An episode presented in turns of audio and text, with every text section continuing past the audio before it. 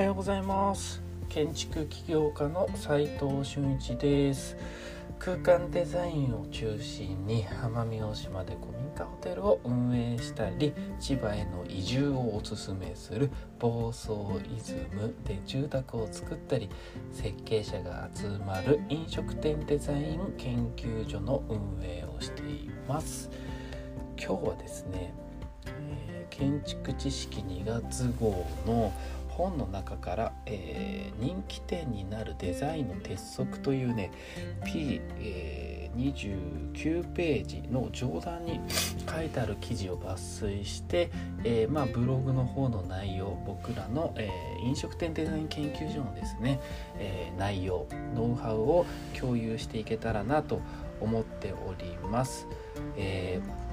これもね、えっと、本の内容をねちょっと深掘りしていくと、えー、飲食店デザイン研究所のノウハウをねみんなで一緒にこう学べたらなと思ってやり始めてるのでぜひぜひ、まあ、本を見ながら、えー、見てもらえるとあ聞いていただけると、えー、より理解が深まるんじゃないかなと思っておりますそれでは、え早速、え本題に入りたいと思います。え人気店になるデザインの法則あ鉄則か鉄則という、え、テーマなんですけれども結論から言っちゃうとですね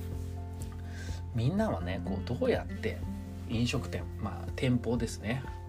え、食べるところを選んでるのかということをまずまず理解する必要性があるなと。で、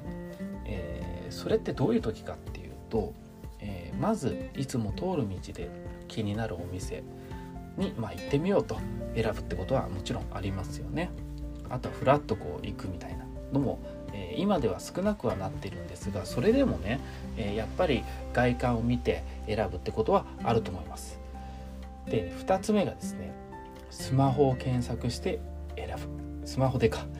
そうこれがね、えースマホが出てきてネットがこれだけね SNS とか、えー、Google とかそういったもので検索せできるようになってですね、えー、スマホで検索して選ぶということが、えー、結構増えてきたということになると思います。これね最初の方が、えーと、例えばあ気になるなってお店が実際見てその後にスマホで検索するってこのパターンありますよね。だからこう両方情報を見て選ぶってこともありますしスマホだけで選ぶってこともあると思います。で3つ目がやっぱね美味しかったりとか1回行ってみて心地よかったお店っていうのをもう1回行くっていうまあリピートですよねファンになっていくという、えー、自分の行きつけ的な店になるという、え選び方っていうのがあると思います。でこの3つをねどうやってこうデザインにこう落とし込んでいくかってことが重要だよねっていうところが今日のお話の根幹なんですよね。じゃあ早速ですね、えー、29ページ上段見てみてください、えー、人気店になるデザインの鉄則ってことで、えー、まずね店舗選びのね心理を理解するって書いてあるんです。今言った話ですね。で大きくですねまずいつも通る道で気になるお店に行くか。それともスマホで検索するかっていう話なんですけれどもやっぱりねいつも通る道ってファサードのね雰囲気でこれ何屋さんかな？っていうのがまず重要ですよね。わからないとこう入りづらいというかそもそも選ぶ対象にならない。でバーンってこうインこうインパクトのあるお店っていうとこう威圧感もあるんで、えー、必ずしもインパクトあるから入るのかっていうとそうでもないってことなんですよね。であとはですねその雰囲気ファサードの雰囲気で安そうなのか高そうなのかなっていうところが雰囲気的にはなんとなく分かりますよね。例えばですねガラス張りの開放感があって入りやすくなるの普通一般的だし、えー、例えばガラス張りじゃなくてもそもそもフルオープンになってたりとしたら結構こう入りやすいですよね。カジュアルなお店なのかなって思いますよね。だから入りやすいというふうに一般的にはなるんですけれどもただね隠れ家とか高級店で行こうって思ってる時はこれは逆効果になりますよねもちろん。なので、ガラス張り入りやすい。だからガラス張りにして集客しようっていうことではなくてですねガラス張りっていうもの、えー、開放感があるっていうのは入りやすくなるけど、えー、お店が隠れ家とか高級店だとそれは、えー、逆にえってなるってことです。要は入り逆効果になると。でカジュアル店でも人通りが多い立地ではね。やっぱ外を歩く人と店内でこう落ち着いて例えばコーヒーカフェとかでコーヒー飲んでる人の視点がねぶつかるようだとやっぱりねガラス張りがねマイナスになるってこともありえるので入りやすくなるから解放しようっていうこうシンプルな思考回路だと失敗するなというとこです。であとはですねこうネットスマホで検索するネット情報ですよね。これはね写真と文字そして口コミがねほとんど全てなんですよね。口コミってどっちかっていうと書かれちゃう書かれちゃうというか、まあ、かあのえー、オーナーさん主導でコントロールできるものではないので、まあ、そこはとりあえず置いといてそうなると写真と文字っていうものが全てになるこれが行きたくなるデザインって僕らが呼んでるんですけれどもその時のネット情報、ね、とのリアルな店舗実店舗のギャップをね心地よいギャップみたいな、まあ、を作るというところが結構重要なんですよね。だからこう例えばですねネットでこう検索スマホで検索しててあ結構こうお料理とかこう店内のこう人混みとか、まあ、結構口コミ見たらカジュアルで気軽に使える雰囲気なんだなって思って実際行ってみたら結構ファサードがですね高級感があってちゃんとしつらいがしっかりしててっていうと結構コスパいいなって思ったりする人もいるということですよね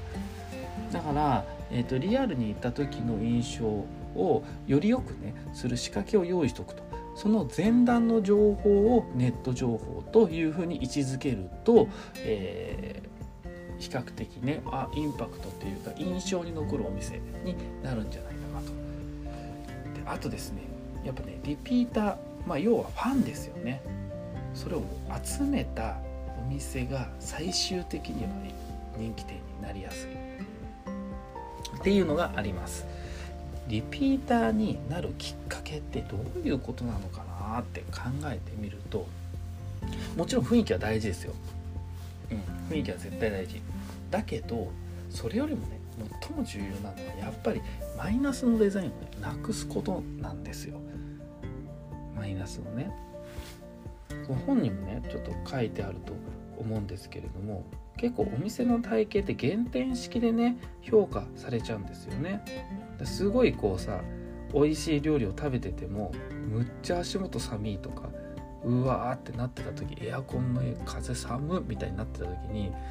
もうやっぱここはちょっと行きたくないなって思っちゃうんですよね。ぐらいマイナスのデザインってプラス面を帳消しにしちゃうんですよ。とてもねこうデザインが良くて雰囲気良くても客あとスタッフさんの態度がめっちゃ悪いとか嫌だなって思うじゃないですかやっぱり。そうするとそこの店選びづらくなって来なくなっちゃうんですよね。だからまずはマイナスのデザインをなくすということがスタートライン要はリピーターになるきっかけになってくる。っていうことが、えー、ポイントです。分かりましたでしょうか？大きくはですね僕らのコンセプトでもある入りたくなるデザインまた来たくなるデザイン行きたくなるデザインこの3つのデザインをすることで、えー、人気店をを作るというこう設計をするという、えー、ポイントなんですけれどもいかがでしたでしょうか？その、まあ、言い換えるとですねみんながどうやって店選びをしているのかを真剣に考えようねっていうことだけなんですよ。ねそしたらいつも通る道で気になる店を選ぶじゃないですか。スマホで検索するじゃないですか。美味しくてもう心地よかったお店を選ぶじゃないですか。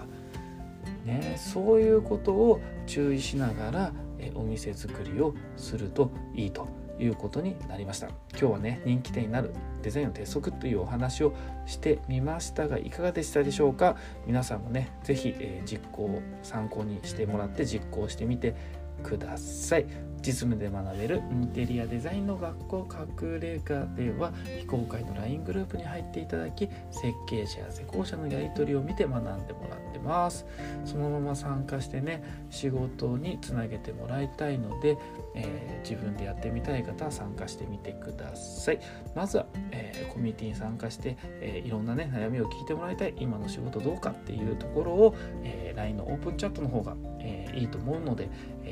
そちらをに入ってみてください。まあ、個別で相談したい方はね、隠れ家の公式 LINE を登録してみてください。URL を貼っておきますので、ぜひぜひ、えー、参加してみてください。それでは、今日しかない大切な時間を全力で楽しみましょう。建築起業家の斉藤俊一でした。ではまた。